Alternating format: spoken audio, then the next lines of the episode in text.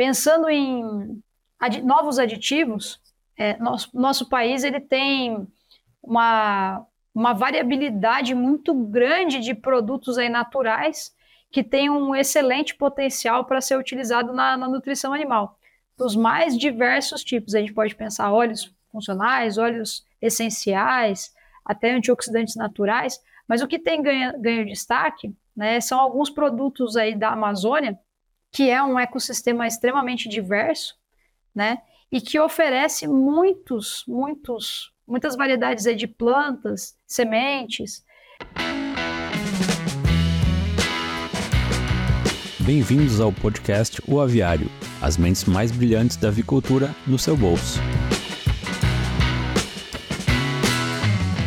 Podcast O Aviário só é possível através do apoio de empresas inovadoras e que apoiam a educação continuada na avicultura brasileira.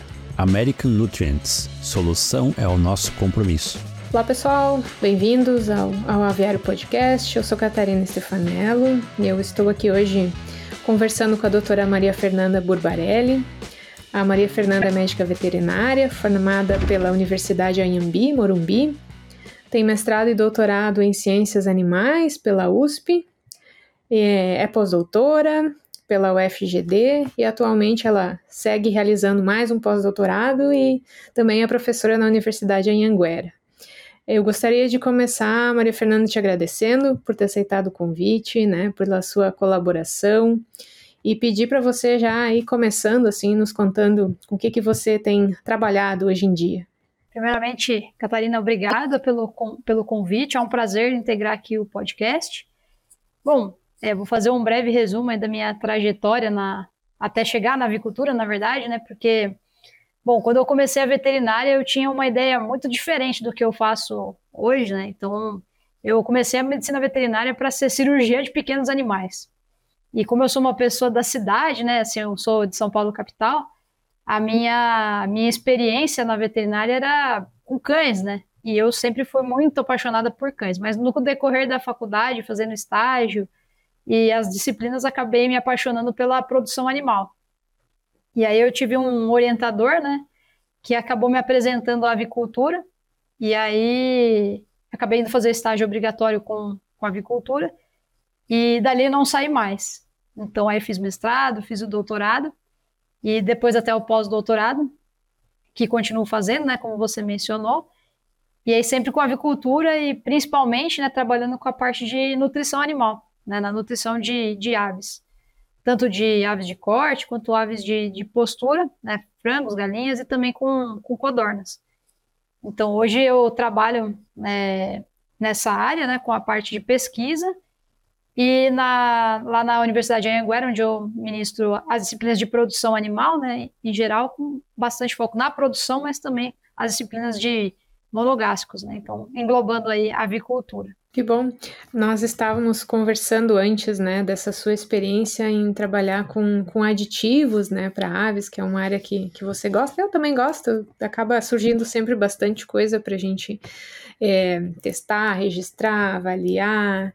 É um mundo bem intenso, assim, bem interessante.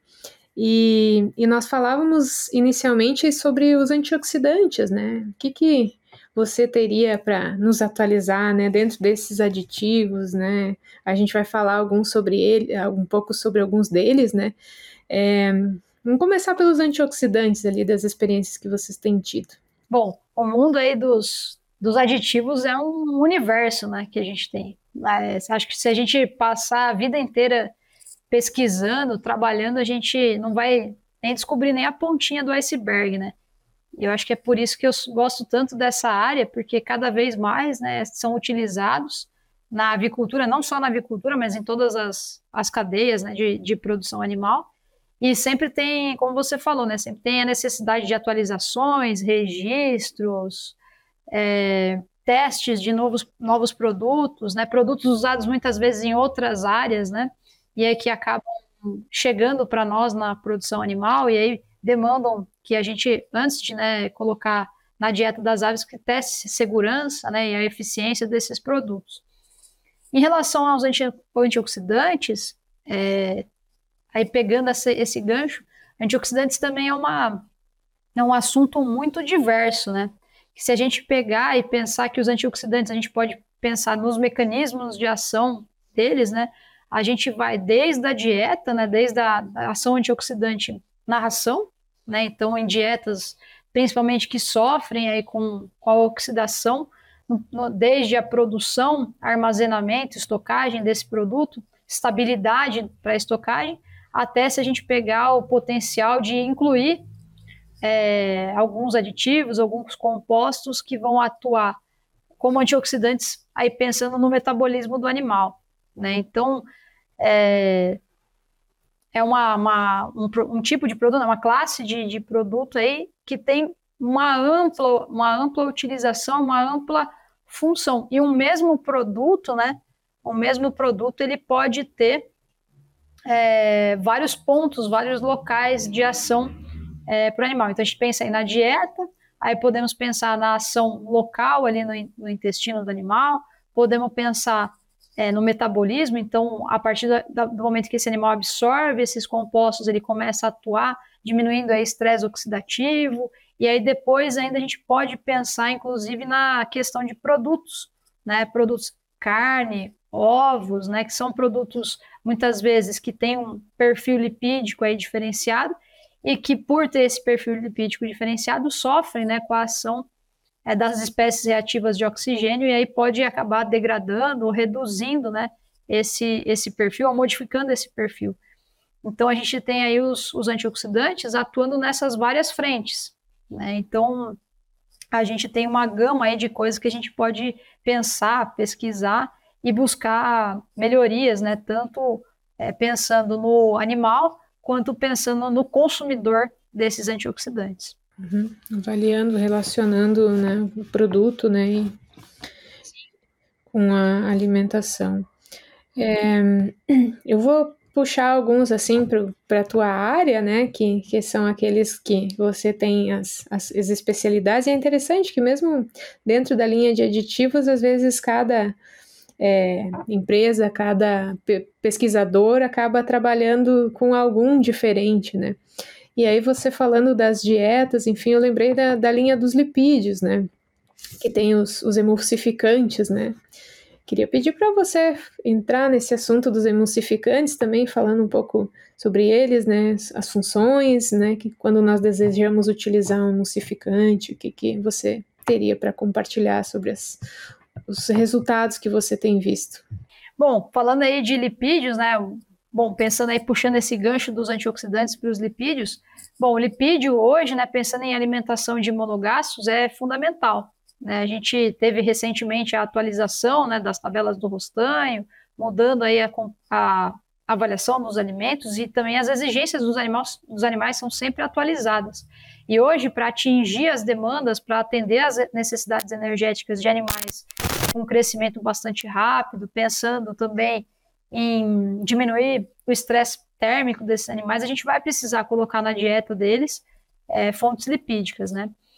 E além de colocar as fontes lipídicas, a gente precisa, né, se tornar eficiente, economicamente eficiente. E como é que a gente pode fazer isso? Melhorar o aproveitamento desses nutrientes. Naturalmente, os animais têm o seu antioxidante, né, ou o seu emulsificante, desculpa, na bile, né, mas muitas vezes não é suficiente para melhorar essa digestibilidade. Então, quando a gente usa um emulsificante, a gente melhora essa emulsificação das gorduras, essa miscibilidade dos lipídios lá na, na digesta e por consequência disso, né, a gente consegue ter um maior aproveitamento é, desses, desses, desses lipídios, tornando o animal mais eficiente, absorvendo, né, mais desses lipídios, absorvendo mais, conseguindo transformar esses lipídios em mais energia.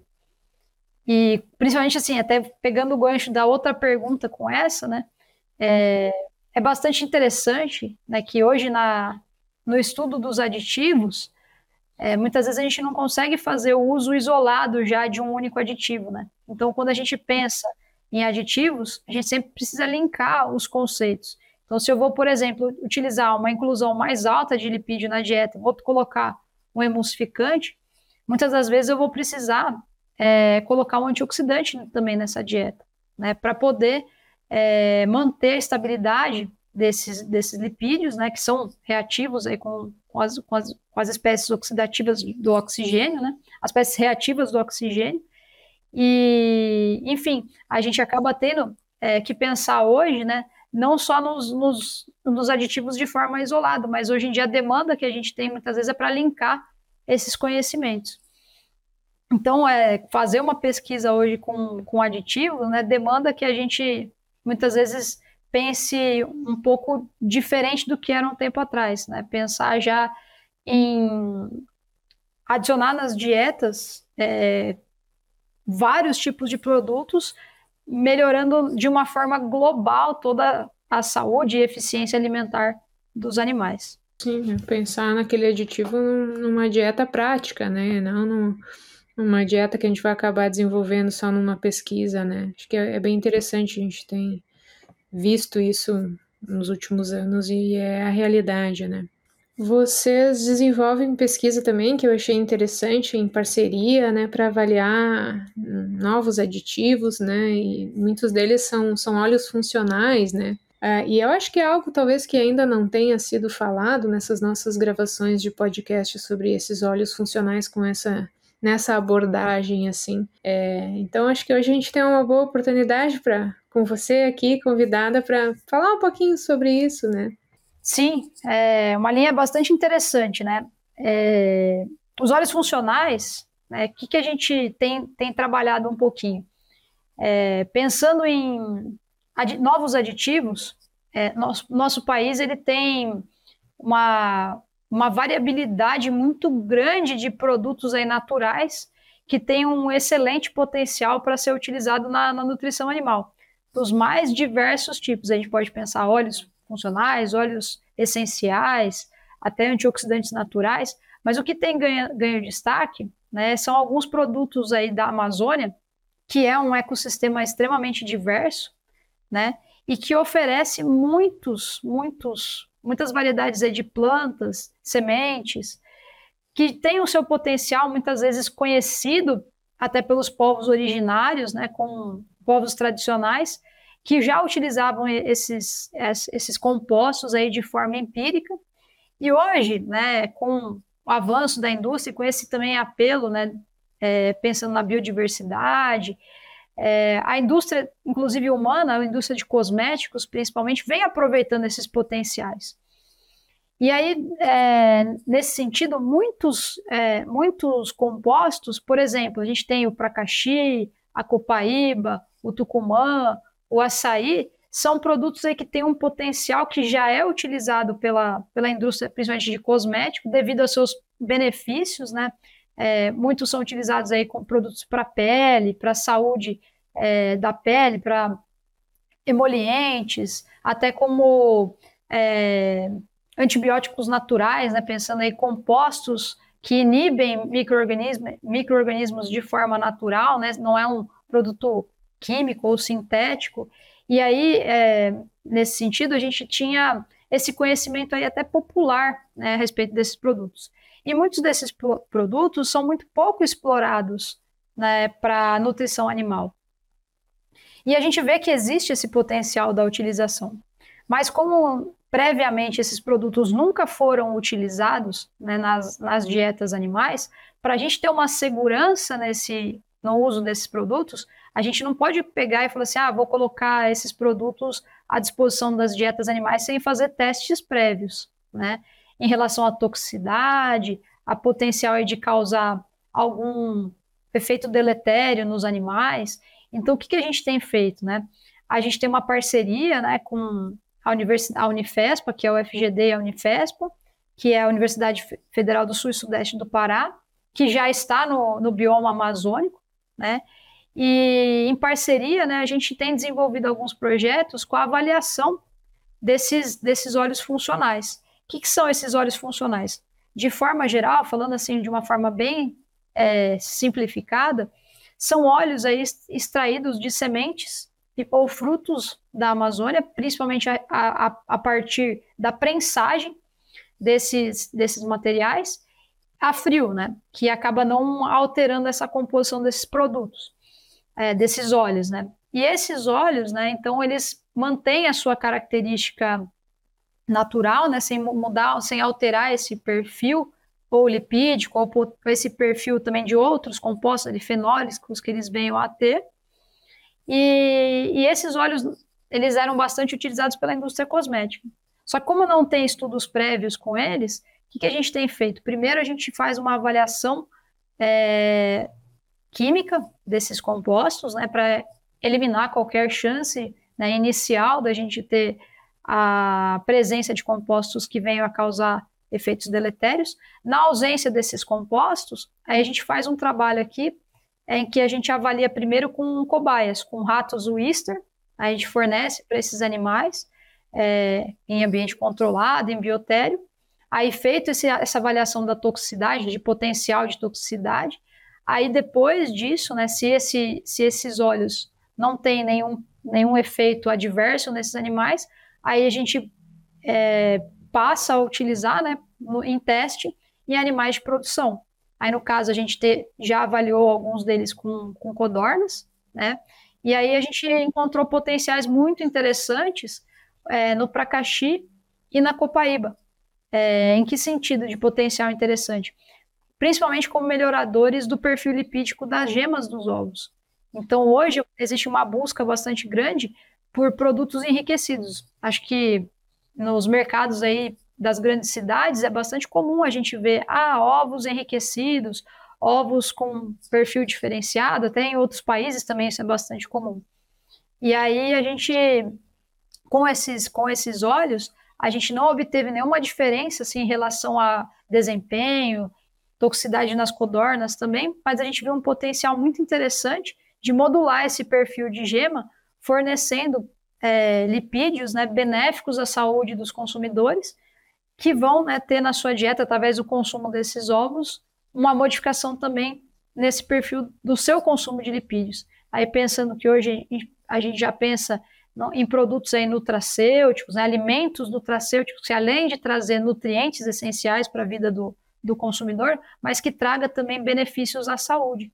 Então, esses, esses, esses óleos funcionais, eles têm é, um apelo né, muito bacana em relação à, à questão de enriquecimento dos, desses, desses produtos, modificação desse perfil, e também agregado a isso, são produtos que beneficiam a, o trabalho das comunidades aí, é, ribeirinhos, que fazem a coleta desses frutos, dessas sementes, fazem a venda desse material para as indústrias de beneficiamento, e aí a partir da extração, né, dessa extração, a gente tem a, a produção desse produto que pode, né, tem o potencial de ser utilizado na, na indústria animal.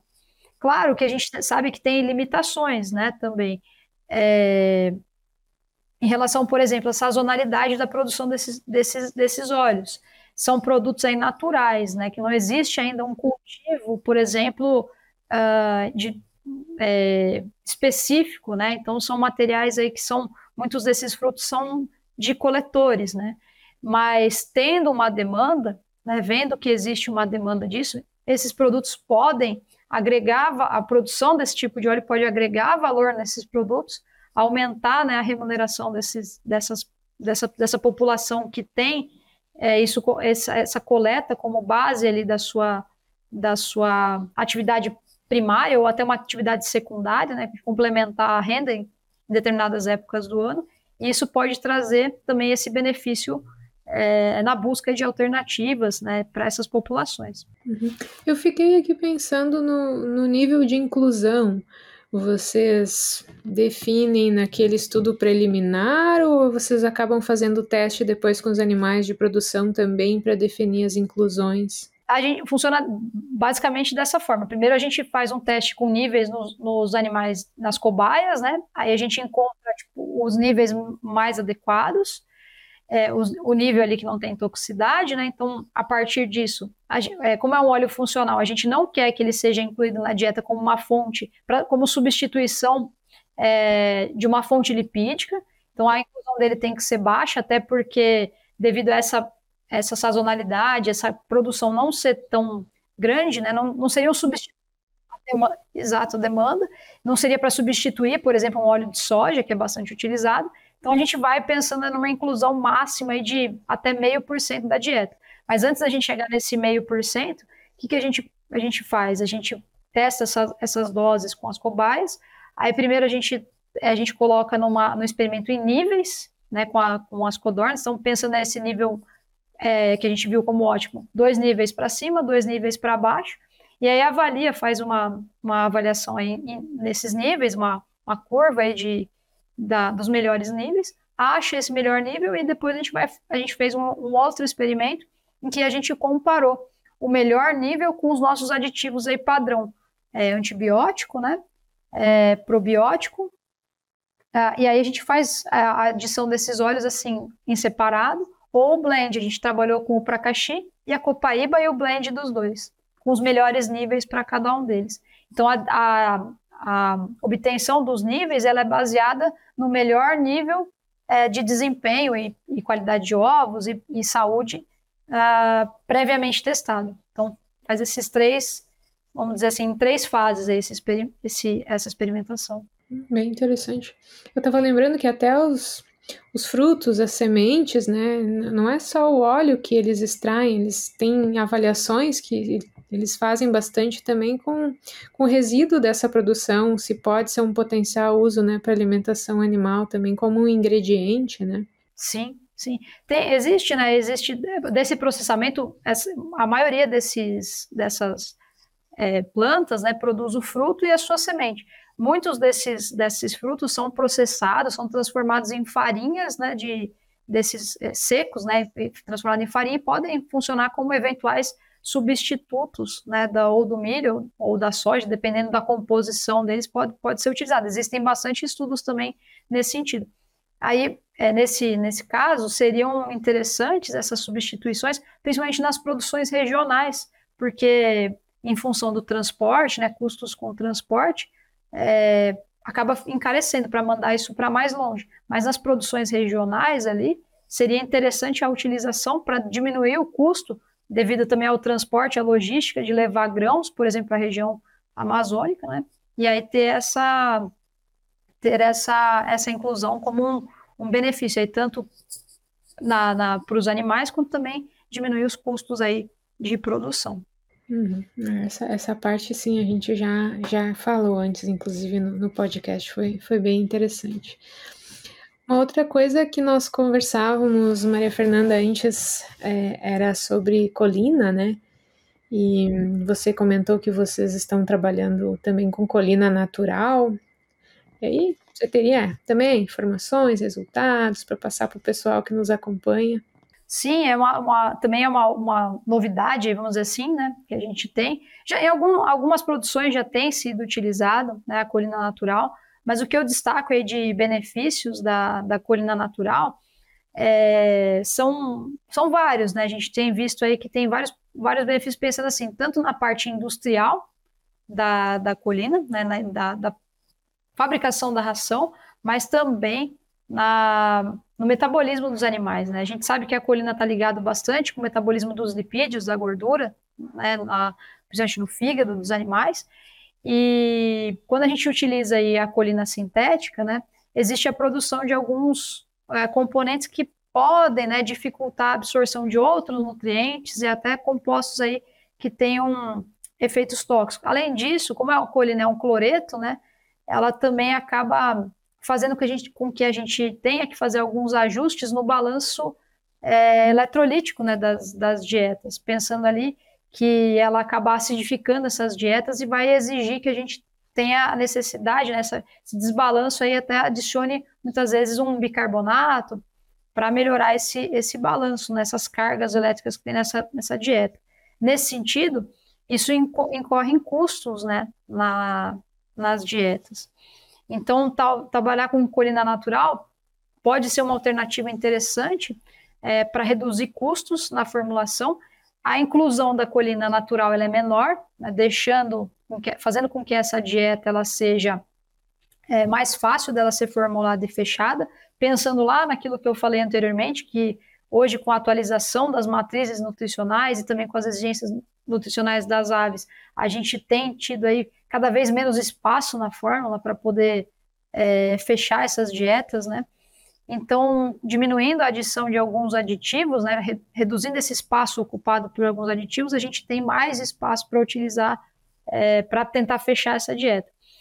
E além disso, né, a, a colina natural ela já é, ela é incluída em menor quantidade, por quê? Porque ela, ela, como ela não é um cloreto, ela não precisa ser metabolizada, né, ela já vai na sua forma é, pronta para ser metabolizada pela ave, então ela não tem um desperdício de, de desses componentes, né?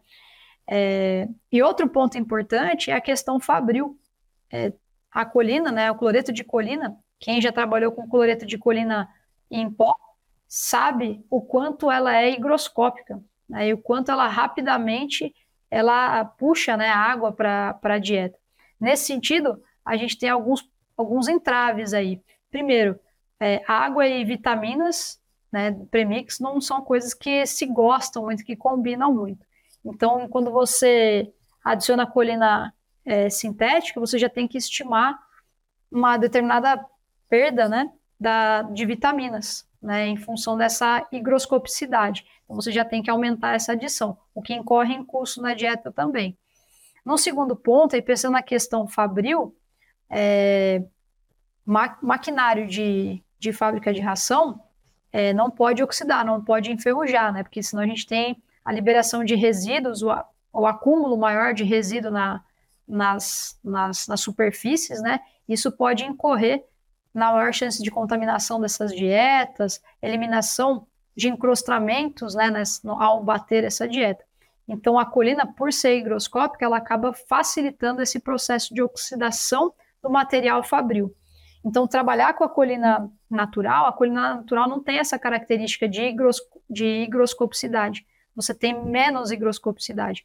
Então, por esses motivos, né, a colina natural vem ganhando espaço né, na, na, na, avicultura, né, no uso, não só na avicultura, mas também na suinicultura, no uso em dietas animais, devido às vantagens que a gente, que a gente vê, é, que são apontadas aí como, como, como, como possíveis vantagens da sua utilização, pensando tanto no animal, né, quanto também nas vantagens aí fabris da, dessa utilização.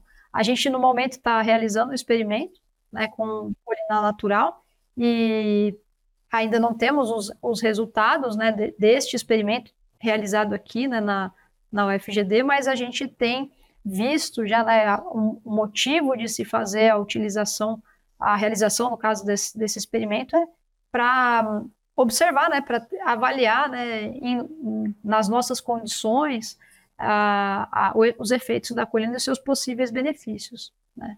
E aí a gente vai acabar fazendo não só as avaliações tradicionais, mas vamos também trabalhar com avaliações mais diferenciadas, como metabolômica, é, para tentar avaliar o efeito disso, não só é, no nível mais superficial, mas também mais a fundo em relação ao metabolismo dos animais versus a colina. Quem trabalha com pesquisa tem que cada vez mais fazer as pesquisas pensando que elas têm que ser bem completas, né? Porque nós vamos querer algumas respostas com aquela pesquisa. Então, acho que nós, nós nos encaminhamos ao longo dos anos é, para a realização de pesquisas cada vez mais completas, né? Onde a gente tenta é, ligar, inclusive, as respostas, né? Essas análises que vocês estão fazendo, vocês vão associar uma digestibilidade, um desempenho, tudo isso está né, tá funcionando ao mesmo tempo dentro do animal, e talvez essa seja uma das, das grandes complexidades, né? Mas ao mesmo tempo é interessante também. É importante a gente fazer pesquisa sempre aplicada também, né? A gente tem no podcast aqui, nós estamos falando de vários assuntos diferentes hoje, né?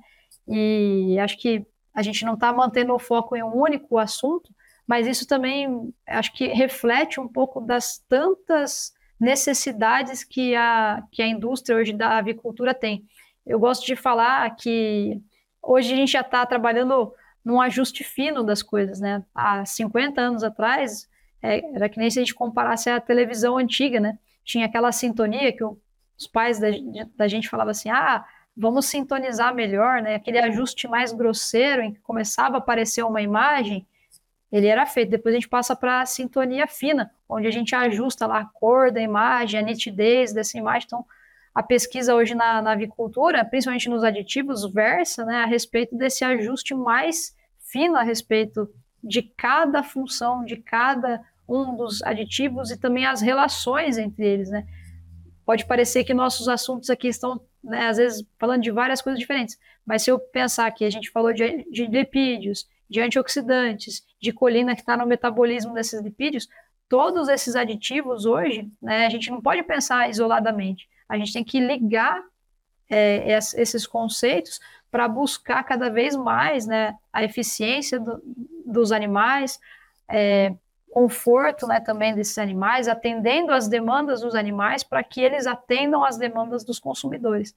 Então, pensar nesse no animal como um universo também que tem as suas demandas é muito importante para que a gente consiga atender às demandas dos consumidores de forma é, econômica e hoje também tem a parte da sustentabilidade, né? Então, é, fazendo com que, todo, com que todos os insumos que a gente utilize, todos os investimentos que sejam feitos, sejam retornados né, para o consumidor e também de uma forma mais, mais técnica. Né? Uhum. É, que seja aplicável, né? Que hum, influencie, beneficie qualidade de produto e sempre pensando no custo também. É, é um universo bem interessante. American Nutrients, entregando soluções tecnológicas para o bem-estar e segurança humana e animal desde 2007. Alicerçados ao conceito One Health, os produtos e a inovação da American Nutrients contribuem para a saúde humana, o bem-estar animal e a preservação do meio ambiente. Bom, Maria Fernanda, para finalizar, nós temos perguntas né, que são feitas para os convidados ao final do podcast, que não são técnicas, né? Agora fugindo um, por, um pouco da parte técnica. É, uma delas é qual o seu livro favorito relacionado com aves? Bom, meu livro favorito relacionado com aves, eu vou falar sobre a atualização que a gente vai ter do livro de produção de frango de corte da Facta. Eu acho que, como o nosso público aqui é bastante diverso, é, os livros que a Facta é, tem sobre avicultura, eles têm livros sobre frango de corte, matrizes, água, incubação, são vários livros. Mas para quem está começando na avicultura, eu acho que um livro bem legal, bem prático, né, é o Produção de Frangos de Corte, porque ele nos dá uma visão bem geral do, da avicultura e agora nesse ano ele vai ser atualizado, então refletindo aí as novas demandas do, da avicultura. Inclusive, a nosso, nosso grupo de pesquisa aqui participou da elaboração de um dos capítulos, né? E, e eu acho que vai ficar um material muito, muito bom, bastante didático, né? Que eu já previamente aí, né? Já dei uma olhadinha e acho que é um livro muito, muito interessante que eu acho que todo estudante, todo profissional deveria passar os olhos nele. E uma outra que eu queria te fazer é, na sua opinião, o que, que diferencia um, um profissional de sucesso na avicultura? Ah, essa é uma pergunta muito boa. É bom, é, como, como eu leciono né, na, na, em, na, na, na, na veterinária e na zootecnia, eu acho que é uma coisa que eu sempre tento passar para os meus alunos, né, e orientados também, é que o que diferencia, eu acho que uma coisa que a gente não são coisas que a gente não ensina na faculdade. Eu acho que o que faz um bom ser um bom profissional é, bom, claro que a técnica, né, a técnica é fundamental, mas eu acho que o maior diferencial ele está em coisas que normalmente a gente não consegue ensinar na, numa faculdade ou num curso, né, nem numa pós-graduação. Eu acho que o diferencial é, são alguns, né?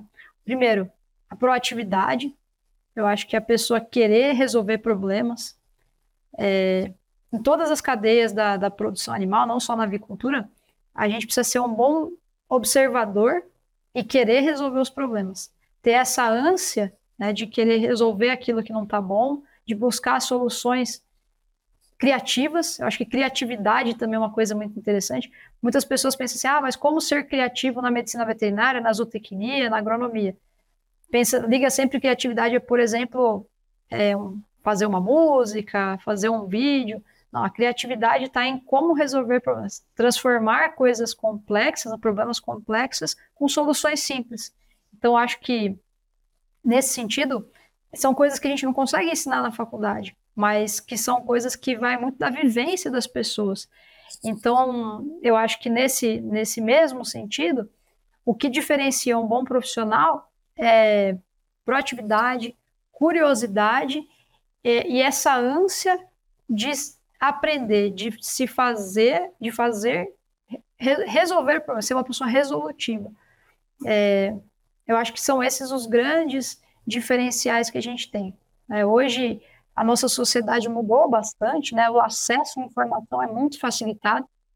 É, a gente hoje tem na palma das mãos muito conhecimento. Basta num clique do celular você já consegue buscar fontes, livros, artigos, é, vídeos, podcast, como a gente está fazendo. Isso facilitou demais o acesso ao, ao conhecimento. Então, o conhecimento está na mão de todas as pessoas. Mas o que vai mesmo fazer essa curiosidade, é, essa ânsia né, de tentar é, fazer, fazer o diferente, né? fazer, não fazer mais do mesmo, mas sim é, buscar o novo. Acho que esse diferencial é de um profissional de sucesso, né? Para um profissional comum, vamos dizer assim. Muito bem. Eu gostaria de te agradecer, doutora Maria Fernanda, por todas essas informações, né, pela sua disponibilidade. E obrigada mesmo por contribuir com a gente. Sou eu que tenho a agradecer né, todo o convite e também é, pela sua disponibilidade, Catarina. Né, eu gostei muito de participar aqui do podcast. Foi a primeira vez que eu participei de um, de um podcast que nunca, nunca tinha participado, então não tinha nenhuma experiência prévia. É, e acho que foi uma conversa muito boa, muito, muito tranquila da gente é, falar de vários assuntos aqui hoje, né, e passar um pouquinho mais do que de conhecimento, mas também de algumas opiniões, de alguns pontos de vista aí, às vezes diferentes de alguém que está aqui no Mato Grosso do Sul e que quando entrou na faculdade nunca, nunca imaginou que estaria aqui. E agora já tem a experiência em podcast também. É, agora, é verdade. agora eu já posso esticar mais um lá no meu lista de coisas feitas já. Muito obrigada e quero agradecer também a todos que, que nos acompanharam hoje e um até breve.